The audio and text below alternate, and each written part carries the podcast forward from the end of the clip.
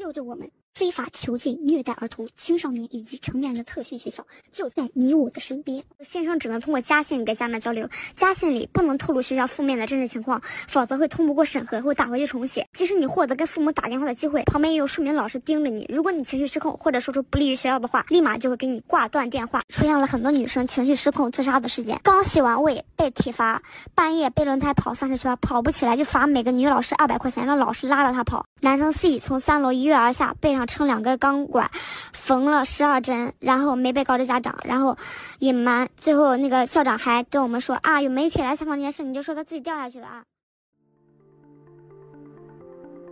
欢迎来到四零四档案馆，在这里我们一起穿越中国数字高墙。我们刚刚听到的声音来自本周视频网站哔哩哔哩上一段网友发布的视频。控诉河南雅圣斯特训学校是如何侮辱、虐待甚至侵犯学生的。C D T 周报是中国数字时代每周周日发布的原创栏目，分为荐读、关注、奇闻、故事等几个类别，方便读者了解过去一周时间内中国数字时代重点关注的内容。如果大家希望了解更多本期节目中提到的新闻事件或相关文章，欢迎点击节目简介中的链接。在中国数字时代网站阅读全文。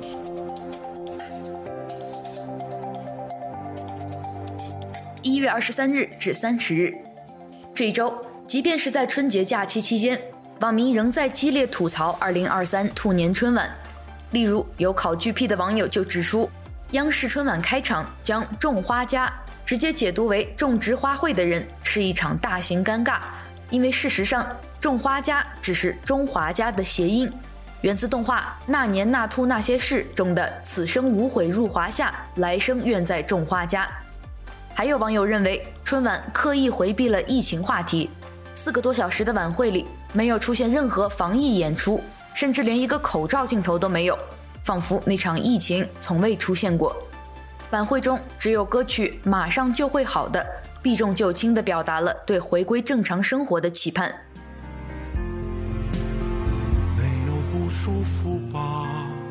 爱的，马上就会好的。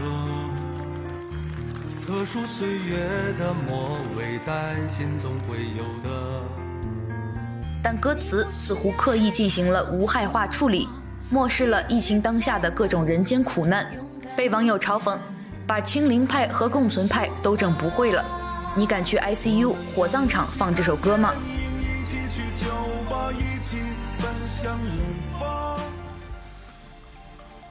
当然，二零二三兔年春晚被广泛批评制造虚假繁荣，丝毫不顾及小众群体爱指导他人夫妻关系以及存在女性刻板印象等问题，这也是历年春晚的一大痼疾。在这个满目锦绣的虚假现实里，三年疫情对人们造成的精神伤害如何重建，迫在眉睫的人口问题、养老问题等均未被触及。观众们得到的仅是又一针强力麻醉剂。马上就会好的。一月二十三日，大年初二，也恰巧是武汉封城三周年纪念日。有网友在一篇《武汉封城三周年记》的文章中发问道：“新冠疫情是不是真的结束了？”而就在一天后，江西抚州市东乡区发布官方通告，宣布初四、初五全区免费核酸。消息一出，引舆论哗然。网民普遍怀疑是政府在为核酸公司去库存，硬搞不合时宜的全员核酸。面对春节期间突发的重大舆情，官方很快撤下了这条公告，并解释为这是为疫情防控工作提供数据支撑。这种折腾不止的举动，足以显示中国的政治疫情并不会轻易结束。不过，自去年十二月中国不再开展全员核酸以来，疫情数据的确存在严重的与现实脱节，但这些问题并不全是停止全面核酸检测所带来的。例如，微信公众号作者外博的科普员就在一篇文章中对疾控中心的新冠感染疫情报告提出了几大质疑，包括各项数据信息更新滞后、发热门诊人数与住院死亡人数统计存在问题、对新冠病毒的突变株监测显著不足。疫苗接种数量总是对不上，等等，这也显示中国在疫情数据汇总公布的及时性、完善性、准确性和严谨性上存有不小的问题，而这对于制定科学的防疫政策是很大的阻碍。目前，中国的新冠感染和死亡数字疑似已经过峰。国家卫健委称，全国整体疫情进入低流行水平。本月中旬，官方公布了六万人的死亡数字，但这一数字普遍被认为存在低估。而在国人再不愿非必要不出门，纷纷选择报复性出游的农历春节假期，新冠感染、重症、死亡人数到底有多少？没有真实的数据可交代。相反，辉瑞制造新冠病毒这样的海外极端阴谋论却被国内媒体频频炒作，甚至登上了微博热搜。对于网友的质疑，为何一会儿说美国人因为新冠死了一百万，一会儿又说美国人制造病毒？有人给出了一个粉红逻辑闭环式回应，因为这是美方的苦肉计。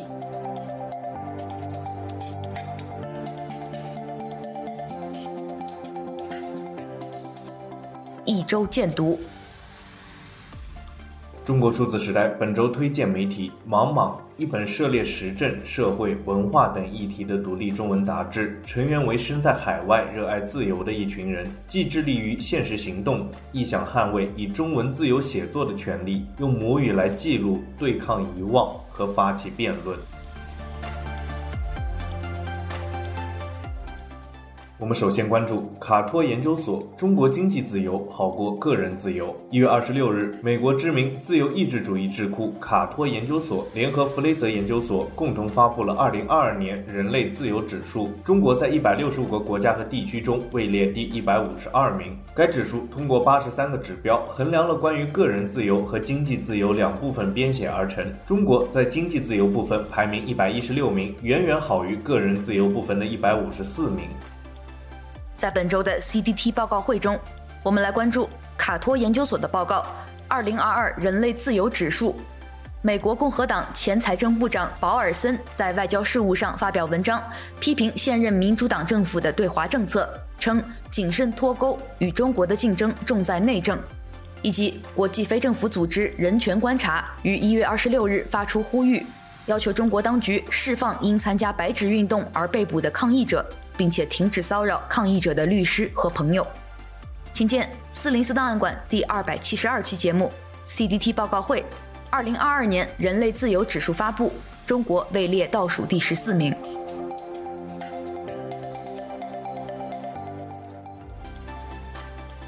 一月十四日，华北平原寒潮过境，在河北中西部的农村，夜间气温已降至零下十二度。今冬供暖季以来。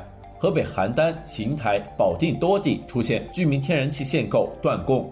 一月十八日，微信公众号“极昼工作室”发表文章，在河北挨过一个限暖的冬天。文中写道：“体会李秀竹家的冷，要从墙上的壁挂炉开始。如果亮起红灯，并伴随着噔噔的警报声，就是天然气又断供了。按照这个冬天停气的规律，若是临近午夜报警，炉子里的热水会在半小时内完全变凉。”卧室温度慢慢向零靠近，熟睡的丈夫和两个儿子也会冻醒几次。他伸进孩子的被子探探温度，尚且暖和，但后半夜要是踹开被子，很可能冻病。李秀竹把双层被子往孩子身下塞了塞，又脱下棉袄盖在孩子脚下才休息。她知道燃气要到早上七八点才来，起身去关壁挂炉，给孩子盖被，成了她停气期间几乎每天夜里必做的事。在四零四档案馆第二百七十一期节目中，我们选读了过去一周引起舆论关注的三篇四零四文章，分别是来自公众号“基本常识”的文章“仅有半个节目，这可能是相声的最后一届春晚了”，来自公众号“金融五道口”的文章“一大批城市都揭不开锅了”，以及来自公众号“极昼工作室”的文章“在河北挨过一个限暖的冬天”，请见四零四档案馆第二百七十一期节目。四零四文库，有些内容比较敏感，不宜公开聊，相信大家都懂。外二篇。本周关于二零二三兔年春晚的吐槽和批评仍在继续。在已经被四零四的文章，对于非传统家庭来说，春晚可以称得上恶意满满中，微信公众号流放地写道。在中国，人必须要有人管，除了政府和工作单位，每个人还必须被纳入父权体系的大家庭才行，由父母长辈管束，否则就是孤魂野鬼，很容易就被针对。所以所有人都怕，都要拼命爬到主流的大船上，甚至还要更贪婪一点，拼了命也要爬到既得利益的那艘大船上，力求团圆美满的春晚，竭力地满足各种人群。但他所照顾到的仍然是主流话语体系中的主流，小众群体如离婚家庭、单亲家庭、丁克家庭、未婚妈妈、性少数群体、同妻等不会被照顾到，仿佛是在暗示小众群体和小众需求就躲在阴暗的小角落吧，上不得台面。此外，微信公众号“荡秋千”的妇女在文章《舞台上那些不被看见的女性》中写道。女性在这场春晚中是失落的，她们的劳动看不见，她们的形象被定义。春晚是诸多权力话语角逐后胜者的演讲台，是经由喇叭扩声、各种文艺形式重演的社会潜意识。当你敏感地意识到这个舞台对女性的不友好，某种意义上，你也看见了我们的真实生活。春晚舞台上被最宏大叙事所定义的女性。是真实世界里看不见的女性的最佳缩影。这篇文章也同样被四零四，请见相关文章。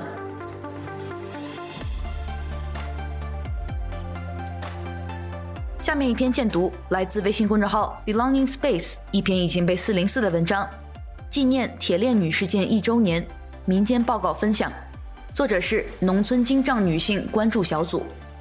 文章开头说。今年二月十五日至十六日，联合国经济社会及文化权利委员会时隔九年又将再度审议中国执行经济社会及文化权利国际公约履约报告。在最近公开的提交给届会的民间报告中，我们注意到，中国民间社会仍然没有放下对小花梅们的关切，继续追问着包括人口贩运和精神障碍强制送医等问题，还有不少民间报告广泛涉及妇女。LGBTQ+、劳工、残障及相关交叉议题，如家政工的劳动权益、职场性骚扰等。今天即一月二十七日，正值铁链女事件曝光一周年。然而，民间人士仍被强行拒绝进入丰县，更无从探访获知小花梅的康复现状。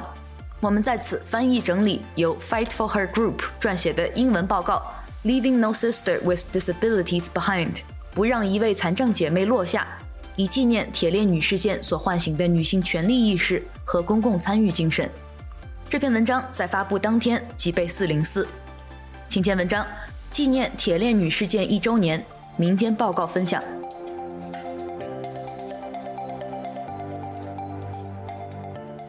一周关注：疫情以来，国内地方三流媒体转发国外民间阴谋论消息。已经成了热搜的标配。一月二十八日，河南媒体大河报写最新阴谋论出炉。小编在一个名为“真相工程”的民间新闻网站上找了一段视频，作为辉瑞自曝制造新冠病毒的铁证。请见来自中视美品笑话百科的文章。如果你相信辉瑞制造新冠病毒，本周一篇题目为《衡水二中学生的发声，救救我们》的文章。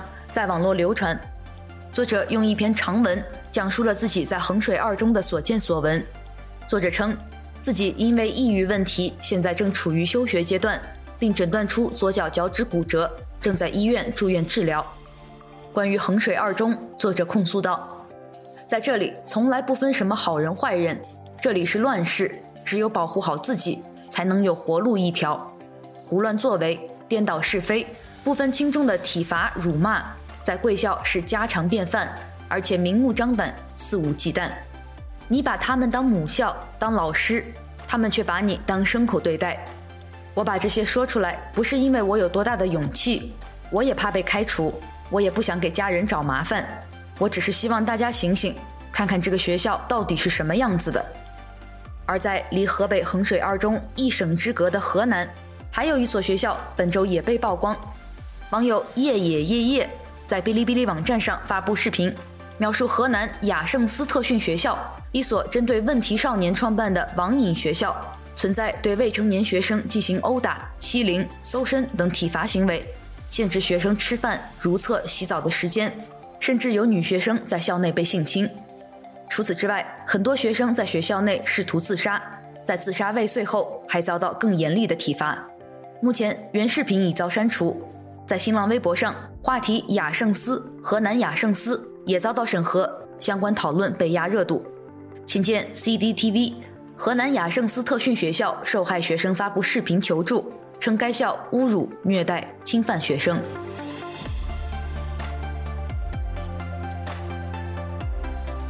一周讽刺。一月二十五日，某县广播电视台自媒体发布的一条新闻引起了网友的关注。新闻写道：春节前，某县县委书记到当地走访慰问困难群众，向他们送去殷切的关怀。暖心的问候和节日的祝福，而在这条新闻下面，还分别附上了慰问各位困难群众时的现场照片。在这些照片中，我们可以看到这些困难群众的家中有宽敞明亮的房子，有气派的桌椅家具。有的困难群众不仅有闲情逸致养发财树，还有闲情逸致买了一个观赏鱼缸。在引起网友质疑后，原文随即被发布者删除。对此，微信公众号麦杰逊评论道：“其实我觉得这样的文章也没必要去删掉，因为困难群众这种东西是相对的。如果在当地这几家人确实是属于困难群众的话，那这样的报道其实也是一种变相的正向宣传啊。毕竟一些有气派家具、有气派空调、有精致装修的家庭，在当地都算困难群众了，那这不是正好说明了当地的生活水平是很富饶的吗？这在某种程度上。”不也是一种变相彰显当地经济实力的表现吗？请见来自麦杰逊的文章。这样的困难群众，我也想当。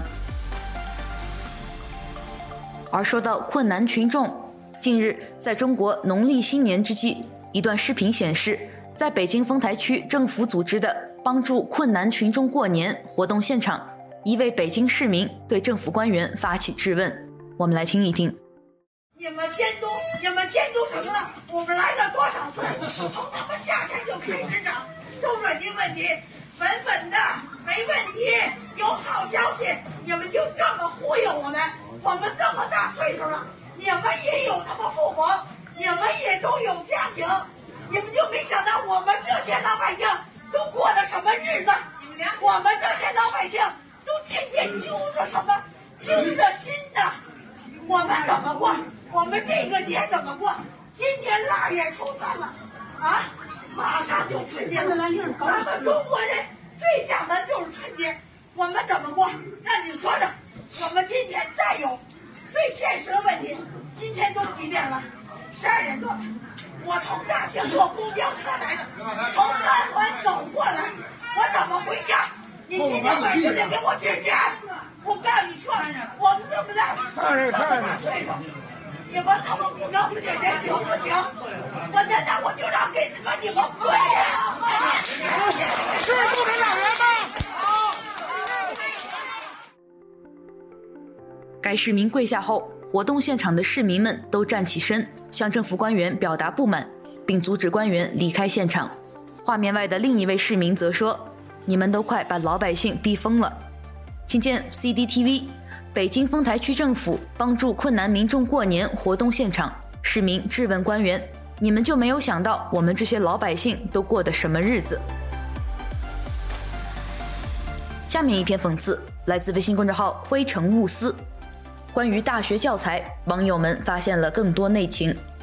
作者说：“我始终认为，现在网络时代的最大好处就是迎来了大众思想上的爆发，每个网友都在说出自己所知道的。”于是可以拼出关于某一件事的全景，而在这两天的大学教材这事儿上，网友们合力之下，又让我们发现了关于它的更多内情。作者整理了网友对大学教材的讨论，其中不少网友点名批评了高红叶、晏艳阳和庞浩的经济学教材，谭浩强的 C 语言教材，严卫敏的数据结构教材，同济大学的线性代数教材、微积分教材等等。批评国内理工科的大学教材是完全不适合自学的，该详细的地方不详细，该讲明白的地方怎么都讲不明白，只重视结果，不重视过程，耽误了人才的培养和成长。有网友说，国内大学出版的很多教材就不是为了指导学生学习，而是为了完成科研任务。中国的教材是给教的人看的，外国的教材是给学的人看的。请见相关文章。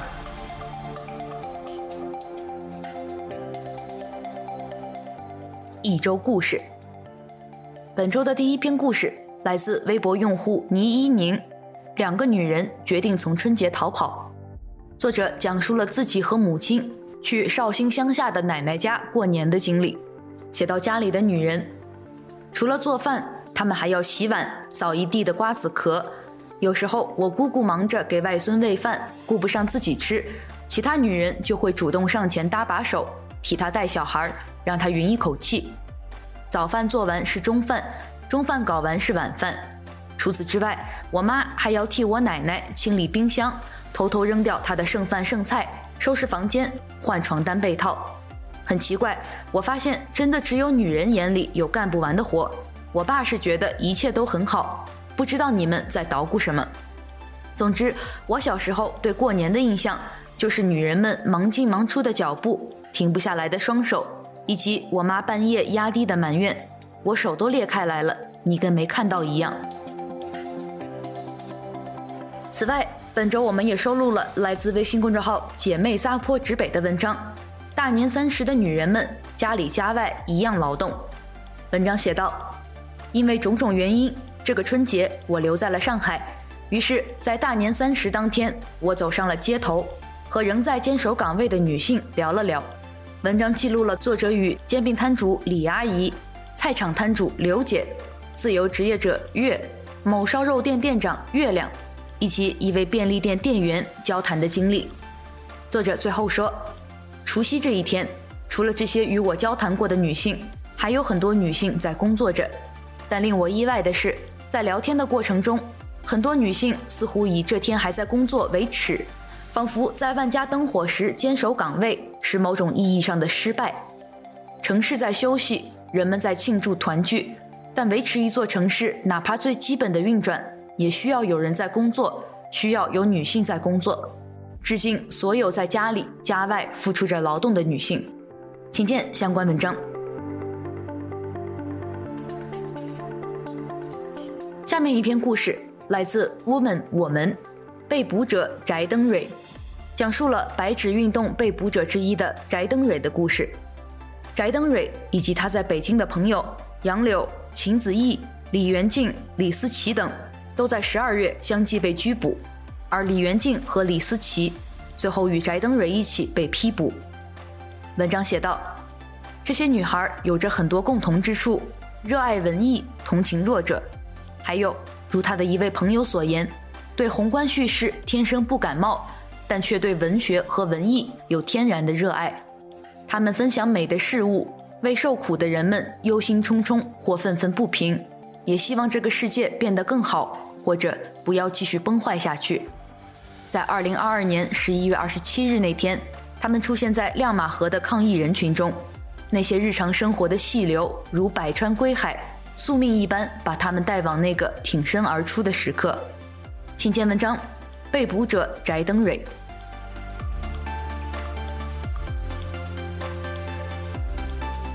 以上就是本周 CDT 周报的内容。如果大家希望了解更多本期节目中提到的新闻事件及相关文章，欢迎点击节目简介中的链接，在中国数字时代网站阅读全文。中国数字时代 CDT 致力于记录和传播中文互联网上被审查的信息，以及人们与审查对抗的努力。欢迎大家通过电报 Telegram 平台向我们投稿，投稿地址请见本期节目的文字简介。阅读更多内容，请访问我们的网站 cdt.media。